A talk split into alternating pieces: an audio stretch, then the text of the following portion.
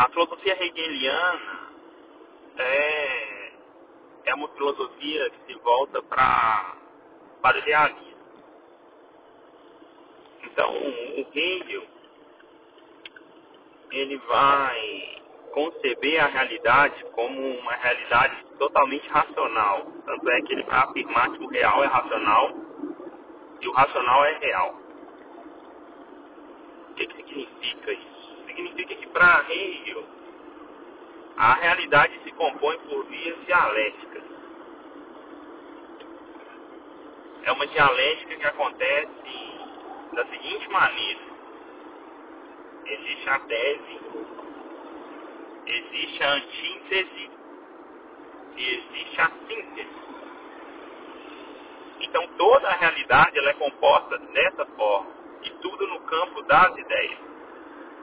Para Hegel, por mais confuso que isso possa parecer ser, ele pressupõe que existe somente uma realidade, que é a realidade do logos, a realidade da razão.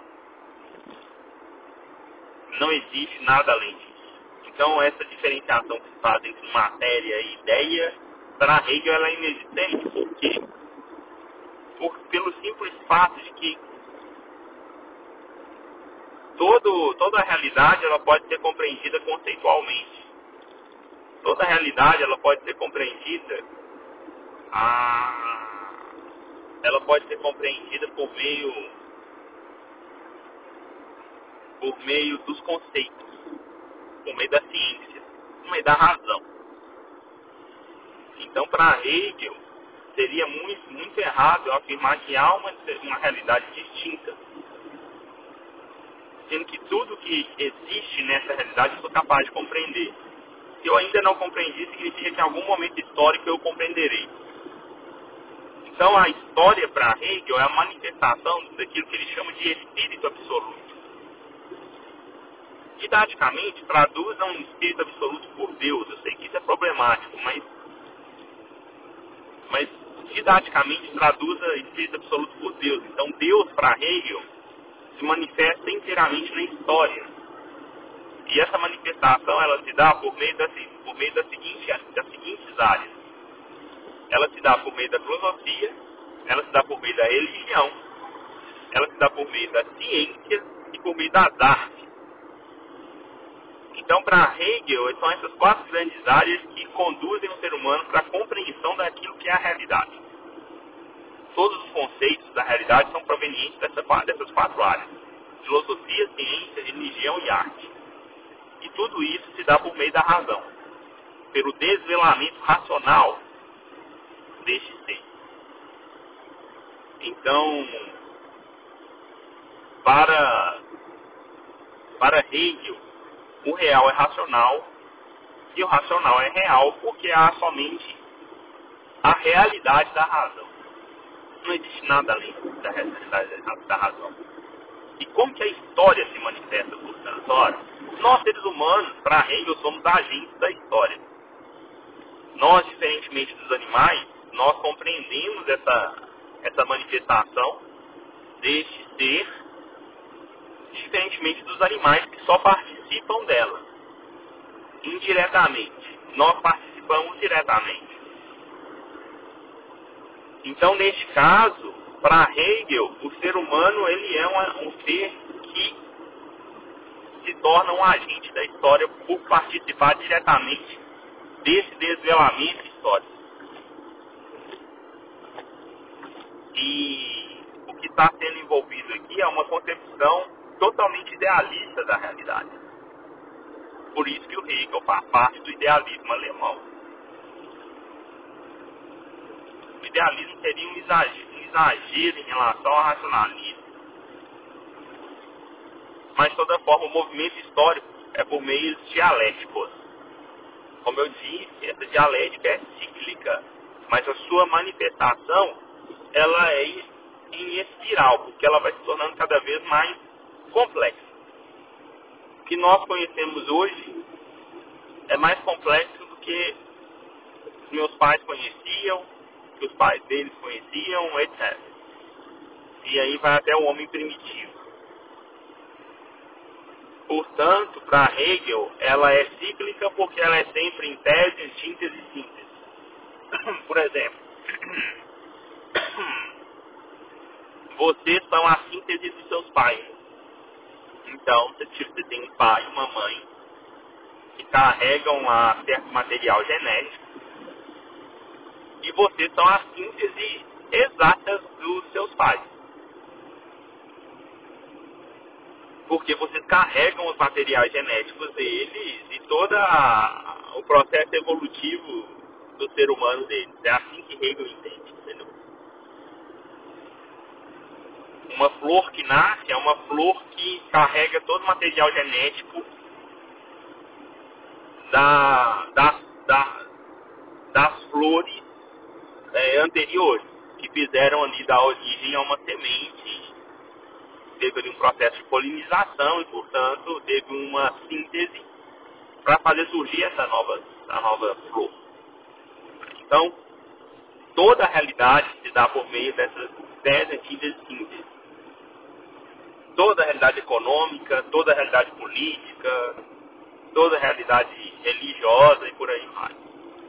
E o Hegel afirmava que nós é, atingiríamos aquilo que ele chama de fim da história. O que, que seria o fim da história? O fim da história seria o momento em que o ser humano ele conseguiria olhar para trás e ver todas as sínteses possíveis. Então não haveria mais esse processo de tese e antítese, não teria mais nada de novo para surgir. Isso não do ponto de vista individual, mas universal. Por exemplo, é, fim da história, portanto, significa o fim da humanidade, não é isso? Fim da história seria, significaria o desvelamento completo de Deus. O que, que isso corresponderia? Corresponderia à síntese completa. Por exemplo, você iria olhar para trás e ver todas as estruturas religiosas possíveis. Você iria olhar para trás e ver todas as estruturas artísticas possíveis. Todas as estruturas científicas possíveis. Ou filosóficas.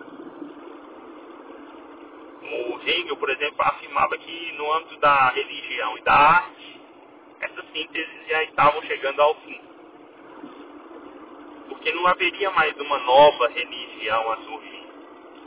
Poderia surgir um ecletismo, uma mistura de concepções religiosas, mas não uma nova religião. Da mesma forma na arte, poderia surgir o ecletismo, que é uma mistura de influências artísticas, mas nada de novo, extraordinariamente novo. Essa era a concepção dele. Então, as artes e a religião está, e as religiões, a religião e a arte já estaria chegando ao fim dessa, dessa manifestação histórica. A ciência, pelo jeito, está muito longe porque cada momento surge uma nova área. Então, novas sínteses são realizadas. E a filosofia também não estaria tão longe assim, mas ainda assim, os problemas filosóficos, eles acompanham de alguma forma os problemas contemporâneos. Então, surgem novas filosofias para assim, compreender esses problemas mais recentes. De toda forma, o fim da história seria a manifestação absoluta do Espírito Absoluto. Ah. Não significaria o fim da humanidade, não é isso. É o fim no aspecto aqui dialético.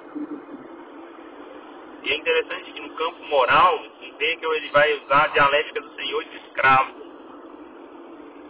O Hegel ele vai dizer que o escravo ele só é escravo pelo fato de ele se enxergar como escravo. Então a primeira condição para o escravo se libertar da escravidão é não se enxergar mais como escravo. No entanto, há um processo dialético entre o senhor e o escravo, porque esse processo dialético é um processo de constituição do que nós compreendemos por liberdade. Né? No processo aí da desenvolvimento da humanidade, essa dialética ela é universal para Hegel porque ela vai dando sínteses até atingir liberdades cada vez maiores, do ponto de vista público. do ponto de vista civil, da sociedade civil.